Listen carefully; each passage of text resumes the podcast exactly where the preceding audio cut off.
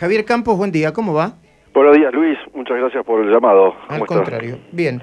¿Cuál es el argumento que dan ustedes para plantear que es irracional o que no corresponde la decisión de limitar el ingreso de... Es un conjunto de 45.000 argentinos y, bueno, por los cupos van a quedar muchos menos, ¿no? No, la idea es que primero, eh, concretamente, ¿esto, ¿esto es la primera vez que ocurre desde que se inició la pandemia? No, ya hubo desde la primera cepa, hubo muchas veces en que el gobierno restringió de golpe la, entrada de, los argentinos, la repatriación de argentinos y por supuesto eh, los vuelos en general. Eso lo único que lo único que ha hecho, o sea, eh, ¿cuál fue el beneficio de todos esos trastornos? Tuvimos un mejor manejo de la pandemia, pudimos pudimos eh, bajar la cantidad de infectados, tenemos menos muertos, hemos manejado mejor la pandemia que otros países.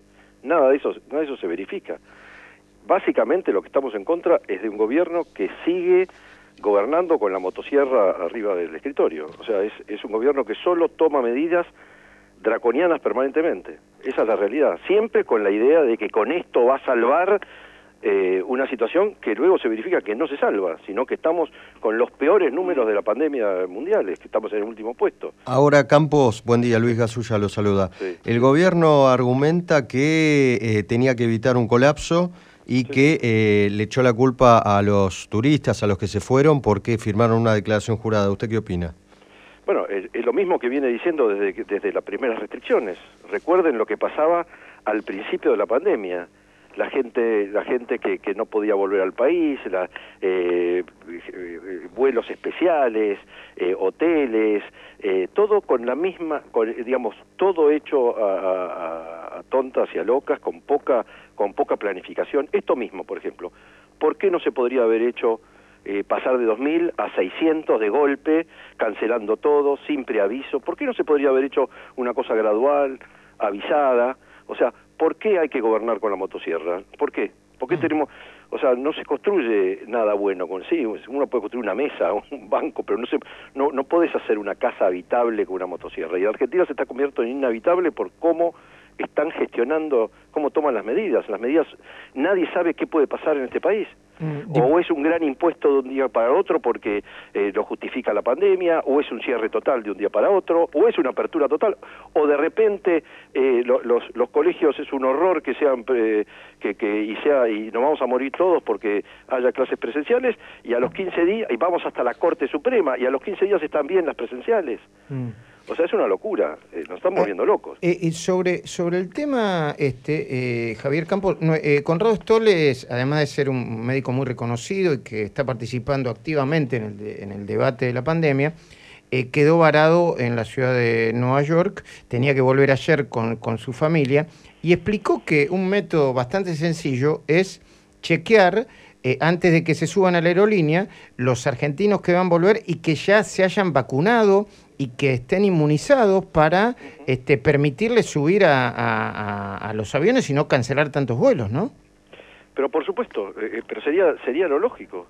Y, y digámoslo así, si el problema es estar seguros de que la gente no está eh, no está infectada, busque, podés hasta hasta tratar de hacer digamos de alguna manera que haya que, que, haya PCR más largas, o sea, no pidas una PCR de dos días, pedí una PCR si querés de seis días. Claro.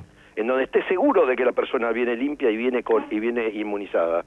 Pero no no no no quieren pensar, es no, no, no, vamos, cerremos todo. Listo, basta. Mm. Eh, Gustavo Noriega te está escuchando el diputado nacional Javier Campos.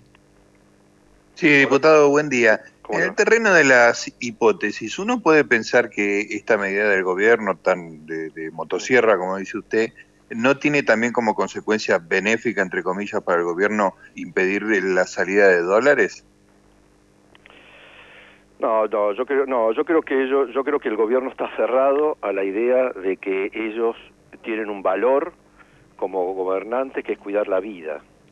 Les está yendo mal, claramente, porque las cifras así lo dicen, pero la bandera existe, entonces y hay que mantenerla. Y entonces vamos a llegar a un día que quizás tengamos las cifras las cifras peores peores cifras que hoy de pandemia pero la bandera tiene que seguir flameando. Entonces yo tomo medidas que parecen ridículas pero primero primero primero la vida. Por supuesto que no sirven para cuidar la vida pero yo creo que tiene más un componente político que económico la verdad. Mm.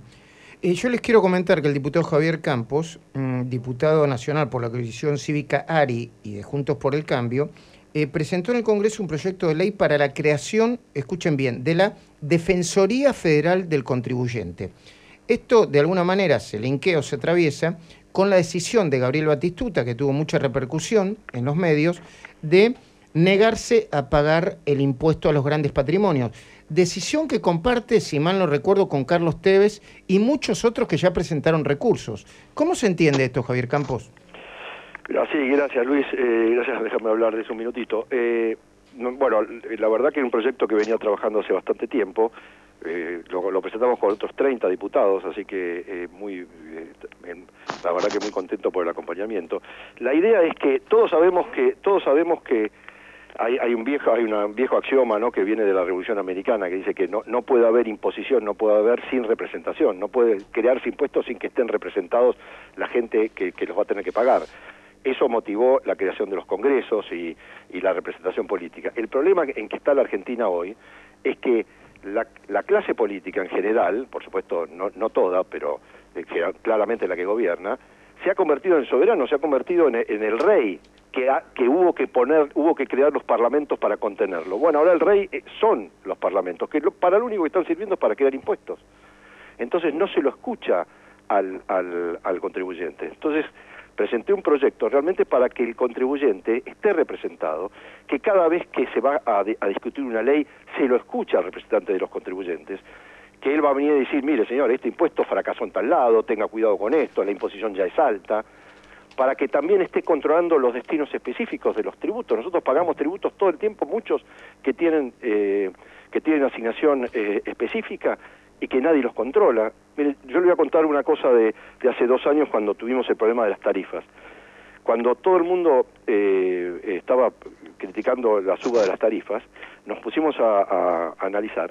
Las tarifas de, luz en, en el interior de la provincia de Buenos Aires venían cobrando desde el año 19 70 un 5% del valor de la tarifa de, luz para ir a una obra que había que hacer en, en Bahía Blanca de una de un regulador de, digamos de electricidad, etcétera, ¿no?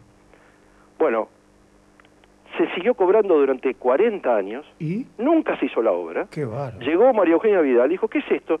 Y lo canceló. O sea, nadie estaba mirando que los bonaerenses veníamos pagando 5% más de nuestra tarifa para una obra que no se hizo es ni para hacer un informe, ¿eh? eso es para hacer un informe, Luis. Es, es increíble, es increíble. O sea, todos los bonaerenses pagan el 5% más de la tarifa, que es un montón de plata, ¿eh? por una obra que nunca se hizo y andás a ver quién se guardó esa plata, ¿no?